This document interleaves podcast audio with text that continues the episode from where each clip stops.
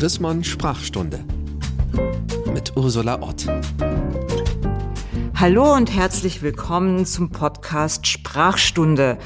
Mein Name ist Ursula Ott. Ich bin Chefredakteurin von Chrismon und ich treffe mich virtuell alle 14 Tage mit einer Expertin, einem Experten äh, zu einem Wort, zu einem Wort, dem es gerade nicht so gut geht oder was uns vielleicht sogar richtig weh tut, weil wenn man in die Sprechstunde zur Ärztin geht, ist es ja auch meistens, dass man ein Problem damit hat.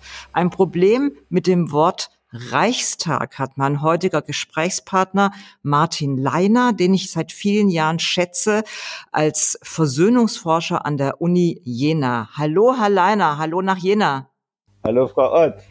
Hallo nach Frankfurt. Grüße Sie, Herr Leiner. Wir haben schon öfter für Chrismon zusammen gesprochen über Versöhnung in Ruanda, Versöhnung in Kolumbien. Und heute besprechen wir ein Wort, was richtig, richtig in Deutschland äh, spielt. Und mich würde als erstes interessieren, warum Sie, Sie haben nämlich das Wort vorgeschlagen, warum Sie mir dieses Wort für diesen Podcast vorgeschlagen haben. Reichstag. Durch die Versöhnungsforschung kommen wir auch zu Themen der Sprache. Nämlich in der Sprache ist es so, dass wir Dinge vorbereiten in gewisser Weise, die dann auch zu Handlungen führen können. Und dabei richtet sich der Blick von uns nicht nur auf andere Länder, sondern eben auch auf Deutschland zurück. Und ich finde das Wort Reichstag ausgesprochen problematisch und ich äh, werde die These vertreten, dass äh, dieses Wort eigentlich ersetzt werden sollte und dass man stattdessen lieber von Bundestag reden sollte. Jetzt könnte ich mir vorstellen, Herr Lahner, dass die ersten Hörerinnen und Hörer schon sagen, oh nee, schon wieder was umbenennen. Man darf ja, viele beklagen sich ja gerade, dass man nicht mehr Mohrenkopf sagen soll. Mohrenstraße das ähm, Statistische Bundesamt, habe ich gestern nachgeguckt, hat nachgezählt, es gibt noch 63 Mohrenstraßen in Deutschland. Also dieses ganze Debatte um Umbenennen, man darf bestimmte Schnitzel nicht mehr so benennen, wie man sie früher benannt hat. Meinen Sie nicht, wenn wir jetzt kommen und sagen, der Reichstag soll auch nicht mehr Reichstag heißen, dass da manche Leute richtig genervt sind? Ja, ich kenne viele Leute, die darüber genervt sind. Und ich nehme das auch sehr ernst, weil ich denke, das ist immer eine Zumutung, wenn man das, was man gewohnt ist zu sagen, verändern soll. Zumal sich die Leute oft auch persönlich angegriffen fühlen, weil sie nicht denken, dass sie damit irgendetwas Rassistisches verbinden, wenn sie einen Mohrenkopf einkaufen, sondern sie denken vielleicht an ihre Kindheit und Jugend und an die Freude eines Mohrenkopfs, den man irgendwie mal geschenkt bekommen hat und äh, haben überhaupt kein äh, eine Idee, dass das irgendjemanden negativ äh, beeinflussen könnte. Aber man muss meines Erachtens diese Dinge auch ein bisschen wissenschaftlich ähm, bedenken, was das bedeutet. Und dabei sind es halt einmal die Sache, dass sich manchmal Menschen auch äh, beleidigt fühlen durch bestimmte Ausdrücke, ausgegrenzt fühlen, dass Ausdrücke im öffentlichen Rahmen, vor allen Dingen auf Straßen, dass das natürlich eine Würdigung von Personen darstellt.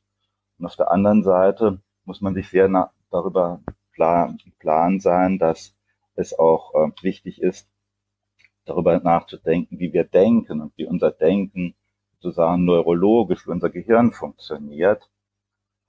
Und da ist es so, dass eben äh, wir nicht bewusst äh, einfach so in logischen Schlussfolgerungen einfach denken, sondern unser Gehirn denkt zunächst einmal ganz stark in Metaphern, was wir in unseren Träumen ja auch merken, Bildern und auch äh, es denkt auch sehr stark in schon äh, funktionierenden Bahnen, in Assoziationen, sagte man früher, oder eben stark etablierten neuronalen Verbindungen. Und solche neuronalen Verbindungen ähm, strukturieren schon vor, was wir dann denken und tun werden. Und was denken wir, beziehungsweise welche Assoziationen im Hirn tauchen auf bei dem Wort Reichstag? Ja, also Sie können ja bei sich selbst den Test machen. Wenn ich an Reichstag denke, dann denke ich an Deutsches Reich, als hätte Deutschland ein Reich. Das gab es einmal, aber das werden wir hoffentlich nie mehr wieder haben. Und äh, ich denke, man sollte auch anderen Ländern nicht die Botschaft geben, dass man irgendwie im Kopf noch ein Deutsches Reich hat, das man irgendwie gründen will. Und zum anderen denken wir an den Reichstagsbrand. Ich glaube, das müssen wir jetzt einmal erklären. Das ist das, was mir als erstes, deswegen sticht's mich auch ins Herz, wenn ich Reichstag höre, der Reichstagsbrand. Wenn Sie kurz einen kleinen Exkurs machen, was es damit auf sich hatte. Ja, das Ende der Weimarer Republik wurde durch einen Brand des Reichstags in Berlin eingeleitet, in dem dieser Reichstag angezündet wurde und das dann äh, einem Arbeitslosen mit äh, niederländischer Herkunft in die Schuhe geschoben wurde, aber in Wirklichkeit war das ein Zeichen der, Nach der Machtübernahme der Nazis. Und, und, wenn ein solches Wort einfach äh, schon sehr stark im Kopf der Leute ist, ich denke, das ist brandgefährlich im wahrsten Sinn des Wortes. Jetzt ist aber so, dass äh, erstens in der Weimarer Republik ein paar ganz gute Jahre gab, immerhin die erste Demokratie in Deutschland. Und zum anderen sind wir jetzt ja auch schon wieder fast 30 Jahre sehen wir ja unsere, unsere Abgeordneten im Reichstag demokratisch arbeiten. Meinen Sie nicht, dass es inzwischen einfach bei den Leuten ganz normale äh, Bezeichnung ihres Parlamentes ist? So wie der Franzose, die Französin halt die Assemblée Nationale hat, haben wir den Reichstag und sehen doch, dass da gerade an solchen Tagen, wo man über Corona-Maßnahmen oder über schwierige Sachen debattiert, dass wir schon eine funktionierende Demokratie haben. Ist es nicht überschrieben im Hirn? Also ist, teilweise ist es überschrieben für viele, die nicht daran denken. Und das ist genau das Problem bei den ganzen Namen, die problematisch sind. Für manche sind die überschrieben und verändert. Dafür gibt es auch wichtige historische Beispiele, dass das gelingen kann.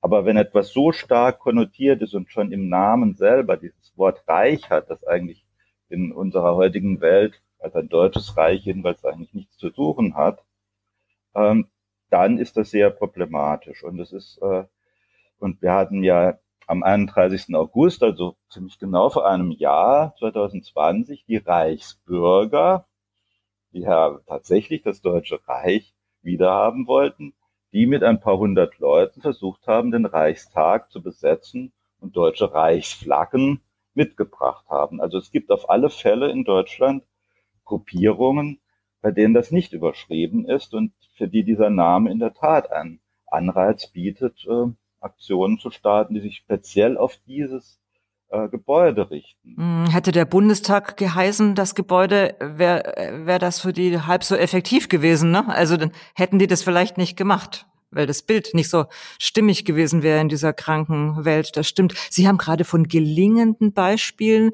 gesprochen. Das interessiert uns ja als Vertreterinnen des konstruktiven Journalismus immer besonders. Also Sie haben gerade gesagt, es kann auch gelingen, was positiv zu konnotieren, was vorher negativ war. Haben Sie da mal ein Beispiel? Ja, zum Beispiel Samariter. Das Wort Samariter, da denken wir alle an einen hilfsbereiten Menschen, durch das Gleichnis in der Bibel äh, und auch durch den Samariterbund und die verschiedenen anderen äh, Kontexte, in denen wir dem Wort Samariter begegnen. Aber wenn man die Zeit Jesu sich vor Augen führt, da war Samariter ein Schimpfwort. Samariter waren Leute, mit denen fromme Juden nichts zu tun haben wollten, mit denen man noch nicht einmal gesprochen hat, die man als Götzendiener ansah und die man verachtet hat. Und gerade das ist ja auch der Inhalt dieses äh, Gleichnisses, dass es darum geht, jemanden zu würdigen als Menschen, der vielleicht sogar eine höhere Ethik hat, der eigentlich nicht zur eigenen Religion gehört. Mhm. Also meine Mutter wohnt in einem Altenheim des Arbeiter-Samariter-Bundes. Für mich ist es durchgehend positiv konnotiert. Das ist interessant, dass das gelungen ist, so einen Bedeutungswandel herzustellen. Oder das, hm? oder das Wort Schwule ist ein ähnliches Beispiel. Das war ja auch ein Schimpfwort gewesen und das wurde von der Bewegung der Homosexuellen, die homosexuell ein bisschen künstlich und fremdwortmäßig fanden, tatsächlich umgewertet und äh, es wird von kaum noch jemand mit irgendwelchen negativen Assoziationen besetzt. Und das wiederum ist bei dem Reichstag eben, wie Sie gerade schon gesagt haben, genau andersrum. Da hat sich das eine Gruppe angeeignet, die Reichsbürger, die es nicht, äh, die es nicht mit der Befreiung und der Emanzipation einer Minderheit hat. Genau. Also ich ich denke, man kann da durchaus unterscheiden, wenn man einen wissenschaftlichen Zugang zu diesen Sprachdebatten hat. Das Wort Mohren zum Beispiel könnte man viel leichter umwerten, wenn man das will, weil niemand äh, beschimpft jemand anderen als Mohren oder Mohren sind auch nicht irgendwie näher verbunden mit besonders rassistischen Akten. Da könnte man, wenn zum Beispiel bestimmte Leute sagen würden, ähnlich wie bei den Schwulen, wir wollen uns Mohren nennen, äh, vielleicht eine Umwertung und eine Überschreibung schaffen. Das würde ich durchaus für möglich und sehr wahrscheinlich halten. Aber warum soll das jetzt bei Mohren und bei Schwulen, die sich das selber angeeignet haben, in die Offensive quasi gegangen sind, die Schwulen, ne? Die haben gesagt, ihr habt uns so lange beschimpft, wir eignen uns das Wort jetzt an. Da ist es ja richtig gelungen. Warum soll das da gelingen und beim Reichstag nicht? Ganz habe ich es noch nicht verstanden. Ja, es gibt einfach Verbindungen, die schon im Wort selber sind und die nicht getilgt werden können. Äh, Reichstag wird immer das Wort Reich beinhalten und Reich ist eben das Deutsche Reich, an das man irgendwie anknüpfen will. Das Gebäude wurde in der Zeit des Deutschen Reiches gebaut.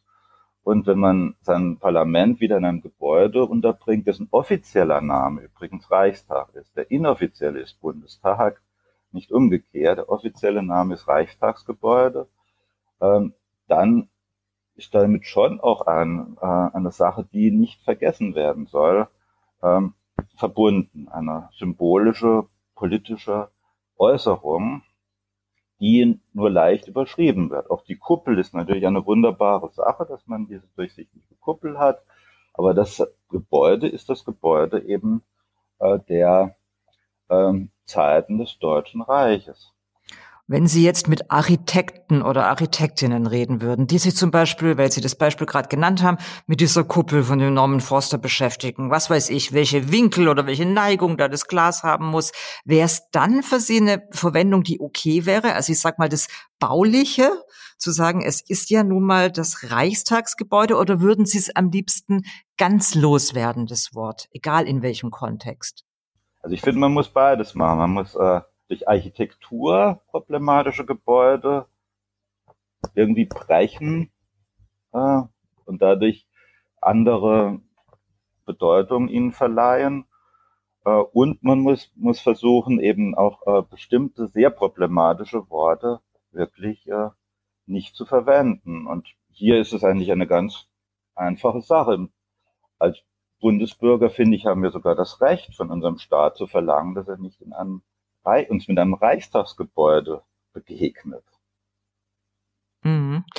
Also aus einer, aus der ähnlichen Zeit sind ja sehr, sehr viele Straßennamen in Deutschland. Jetzt nicht nur Gebäudenamen wie der Reichstag, sondern wir haben ja eine Vielzahl von äh, Straßennamen, wo viele Einwohnerinnen der Städte sich auch gegen wehren. Ich sage nur mal die Lüderitzstraßen, die Graf von Spee-Plätze. Ich habe beim Statistischen Bundesamt gefunden, es gibt noch 37 Lüderitzstraßen, noch 17 Graf von Spee. Das sind beides äh, Männer gewesen, die eine böse Geschichte im, äh, im namibischen Kolonialkrieg hatten. Der eine war Kaufmann, der andere war Marineoffizier. Würden Sie das am liebsten alles austauschen, all diese Namen? Also ich, ich denke, man äh, muss auch jetzt weniger von den Assoziationen bei diesen Namen ausgehen, weil das sind oft Namen, äh, die wir gar nicht so sehr kennen, äh, sondern eher von der, dem Thema der öffentlichen Würdigung. Ein Straßenname ist immer eine öffentliche Würdigung einer Person, mhm. die auch eine Botschaft beinhaltet. Das sind Vorbilder, das sind Leute, mit denen wir uns identifizieren, wir wohnen da und denen geben wir ein gewisses äh, Recht hier, uns äh, unsere Identität mitzubestimmen. Und genauso ist es auch eine Botschaft nach außen, weil in jemand, der aus Namibia kommt und vielleicht auch in so einer Straße auf einmal wohnt, ähm, ist das natürlich eine andere Botschaft. Und der kennt vielleicht diesen Namen wesentlich besser als die meisten Deutschen. Und deswegen finde ich, es wäre ein, ein Akt der äh, Freundlichkeit, eine Friedfertigkeit, äh, in einem friedfertigen Deutschland äh, dann auch äh, solche Namen zu ändern. Mhm. Ich finde auch, nichts muss bleiben, wie es ist. Das ist natürlich ein bisschen aufwendig, ne? Müssen die Stadtpläne, Google Maps und so muss neu geschrieben werden. Aber das passiert ja auch, wenn zum Beispiel ein neues Wohngebiet ausgewiesen wird. Dafür muss man ja auch neue Straßennamen ein, eintragen in die Karten. Wie finden Sie so einen Mittelweg? Also in meiner Heimatstadt in Köln macht, äh, gibt es eine sehr äh, aktive Postkolonialgruppe. Die äh, kämpfen zum einen dafür, dass bestimmte Straßennamen geändert werden. Aber bis es soweit ist, es dauert ja auch bei der öffentlichen Verwaltung, haben die jetzt zum Beispiel auch übrigens mit öffentlichen Geldern so eine Art Audio-Guide rausgegeben. Das kann man sich aufs Handy laden und wenn man durch diese Straße fährt, dann erkennt das Handy, ah, jetzt bin ich da und da und dann erzählt mir diese App, nach wem zum Beispiel Herr Lüderitz benannt worden ist und was äh, der für Schwanereien gemacht hat im, in der Kolonialzeit. Wie finden Sie so ein Zwischending? Ja, also ich finde in vielen Fällen, gerade bei weniger bekannten ähm, Namensgebern oder bei Namensgebern, deren äh, negativen Aktionsweise nicht so bekannt ist bei der Mehrzahl der Bevölkerung, ähm, finde ich das eine gute Sache, aber ich finde, man sollte im Laufe der Zeit, wäre die ideale Lösung jedenfalls, alle diese Straßen umzubenennen. Und es gibt so viele Leute, die so viel auch Positives getan haben in unserem Land, in der Welt, nach denen keine Straßen benannt werden. Ah, haben Sie da mal ein Beispiel? Also es gibt zum Beispiel, ich weiß nicht, ob Sie Emily Hobhouse kennen. Das ist leider nicht. Das ist eine Frau aus England, die äh, Feministin und vor allen Dingen auch Menschenrechtsaktivistin war. Sie reiste also nach Südafrika während des Burenkrieges und äh, machte von dort aus die ganzen äh, Verbrechen der Briten gegenüber der Burenbevölkerung, die in Konzentrationslagern, vor allen Dingen Frauen und Kinder, inhaftiert wurden und verhungert sind, der Welt bekannt. Und diese Emily Hophouse kennt in Südafrika jedes Kind, würde ich sagen, vielleicht auch nicht jedes, aber doch sehr bekannt, ist auch an Denkmälern geehrt.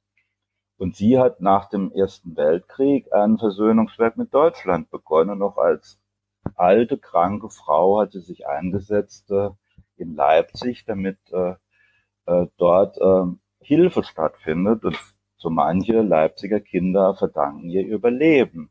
Und äh, ich sehe es nicht ein, warum man in in Leipzig alle möglichen äh, noch alten Kommunisten und äh, Leute, die Antisemiten waren, noch mit Namen ehrt und äh, Emily Hophaus kaum bekannt ist. Das Überhaupt gibt's, glaube ich, viel weniger Frauen, die gewürdigt werden als Männer in den Straßennamen. Oder ist es nur mein Eindruck? Ja, nee, das ist wesentlich weniger, wesentlich weniger Frauen und das ist irgendwie auch, ich finde, das ist fast sogar wichtiger, als dass man in jeder Vorstandsetage gleich viele Frauen hat, wenn die sich äh, äh, nicht irgendwie auch etwas anderes hineinbringen in die Vorstandsetagen, dann ändert das für den Normalbürger nichts. Aber, in, aber dass man hier vielleicht auch mal in der Richtung einer Quotierung nachdenkt, dass es mehr Frauennamen gibt, dass es auch mehr Namen von Nichtdeutschen gibt aus dem globalen Süden der Welt und Menschen, mit, auf die man stolz sein kann und mit denen man sich identifizieren kann und nicht eben dieser diese Verherrlichung manchmal auch von Militarismus und Generälen. Das ist in Deutschland gar nicht so schlimm wie in anderen Ländern. Das ist in Frankreich besonders, ne? Wahnsinnig. Es gibt eine, eine Untersuchung viele Generäle in den Straßennamen. Ja, Entschuldigung, Untersuchung? Ja, es gibt eine Untersuchung von Johann Galtung, dem Friedensforscher zu Paris, auch mit äh, Vorschlägen der Namensänderungen. Und äh, in äh, Paris ist alles voll, Avenue Foch äh, und äh, da heißen die Straßen, da heißen die Flugzeugträger nach diesen Generälen. Das ist einfach ein Zeichen einer immer noch äh, Grande Nation, die, die stolz ist vor allem auf ihr Militär und ihr Militär, das zum Teil ja auch äh, koloniale Verbrechen begangen hat. Ja, da gibt's in Frankreich bestimmt noch mehr zu tun als in Deutschland. Ich will noch mal ein Nachbarland äh, nennen, Österreich, weil Sie gerade das äh, Beispiel Antisemitismus gesagt haben. Ich stelle mein Fahrrad in Wien immer an einem Fahrradständer ab, wo direkt dahinter ein Karl-Luger-Denkmal ist. Und mir ist die letzten paar Male, als ich in Wien war, aufgefallen, dass da wirklich viele Farbbeutel dagegen geworfen wurden. Äh, nun bin ich keine Anhängerin von äh, Graffiti und äh, Farbbeutel werfen, aber ich muss Ihnen sagen, allein dadurch, dass diese rote Farbe da drauf war, habe ich jetzt mal gegoogelt und festgestellt, es war ein Bürgermeister von Wien, der durch krassen Antisemitismus aufgefallen ist, der tatsächlich dachte, die Arbeiterfrage könne durch äh, Antisemitismus gelöst werden. Was soll man machen, wenn man so einen Platz und ein Denkmal hat? Was könnte jetzt eine Stadt wie Wien machen? Umbenennen, abstürzen äh, das Denkmal? Mit Farbbeutel bewerfen? Was ist das Richtige? ja, also ähm, ich denke, da sind wir in Deutschland schon einen Schritt weiter. Ich glaube, es ist doch ziemlich Standard, dass Antisemitismus gar nicht geht. Also dass Straßennamen von Menschen, dessen, deren Antisemitismus bezeugt ist und bekannt ist, äh, dass die äh, weitestgehend in Deutschland umbenannt. Fällt Ihnen da ein Beispiel ein, wo es umbenannt worden ist in Deutschland? Also wir hatten lange ja noch Treitschke-Straßen, zum Beispiel in, in mhm. Heidelberg. Äh, und von Treitschke stammt ja dieser Satz, die Juden sind unser Unglück. Und äh, ähm, dann gibt es vor allen Dingen auch bei äh, Menschen in der Kirche aktiv waren, war von Herrn Meiser in äh, äh, Bischof Meiser äh, Straßennamen, die nach ihm in Bayern benannt wurden. Da war sogar das Landeskirchenamt in München, ne, in dieser Straße und war sehr froh, als die Straße umbenannt wurde. Genau, und da hat sich die Kirche auch engagiert dafür. Das finde ich sehr ehrenwert, dass die Kirche da auch selber Forschung gemacht hat und dann gesagt hat, wir wollen das äh, geändert haben. In der pfälzischen Landeskirche, das ist die Kirche, aus der ich lebe als äh, protestantischer Christ, ähm, gibt es jetzt eine Diskussion um einen Kirchenpräsidenten Stempel der keinen Antisemit war und keine Nazi-Verbrechen hatte, der aber sich sehr stark für die Freilassung von früheren Nazis eingesetzt hat, auch im Auftrag der EKD nach dem Krieg.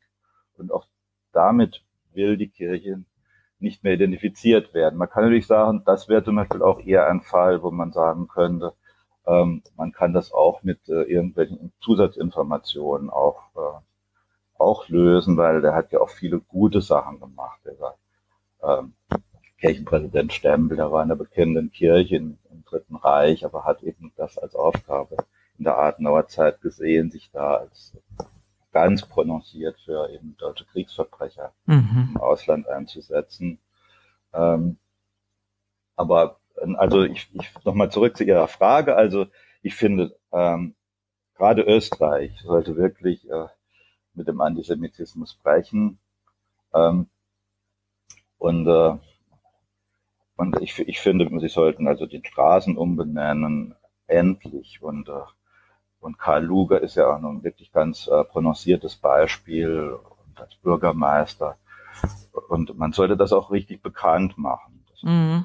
Genau, ich glaube, das ist nochmal ein wichtiger Punkt und damit kommen wir jetzt auch schon zum äh, Ende unseres Podcasts, was immer auch eine Lösung beinhalten soll. Also sich engagieren und übrigens für die Umbenennung des Reichstages engagieren nicht nur Sie sich, Herr Leiner, sondern es gibt mehrere Petitionen, die auch, eine liegt auch noch beim Petitionsausschuss. Ich glaube, da sind Sie echt nicht der Einzige, der das möchte. Sagen Sie jetzt doch nochmal gerne mit zwei Sätzen, was die Lösung wäre. Also sollen wir denn das Gebäude umbenennen, sollen wir die Inschrift umbenennen? Was soll, was wäre eine Lösung Ihres Unbehagens in Sachen Reichstag? Ja, ich, ich denke, architektonisch hat man das Wesentliche gemacht. Ähm, auch durch das äh, Drumherum, durch die vielen Gedenkstätten hat man auch vieles gemacht. Ähm, man könnte natürlich noch was zur Kolonialvergangenheit machen in der Gegend und auch zu Polen, nicht so weit weg und der Sowjetunion, aber trotzdem ähm, ganz wichtig wäre für mich die Umbenennung im Bundestag. Ist, wir sind eine Bundesrepublik und wir sind kein deutsches Reich. Genau. Vielen, vielen Dank, Herr Leiner. Das war ein äh, sehr interessanter, kundiger Exkurs in die Historie, aber durchaus auch in die Sprachforschung. Und ich bin immer wieder begeistert, dass eben Ihr Institut in Jena auch so interdisziplinär arbeitet. Ich weiß, dass Sie da auch mal mit Hirnforschern zusammensitzen und alles hat mit allem zu tun. Die Sprachwissenschaft hat eben auch einiges beizutragen. Vielen Dank dafür. Ihnen, liebe Hörerinnen und Hörer, sage ich, dass wir uns in 14 Tagen wiederhören mit einem Wort aus der Corona-Zeit, einem neu, einer Neuschöpfung aus der Corona-Zeit. Seien Sie gespannt.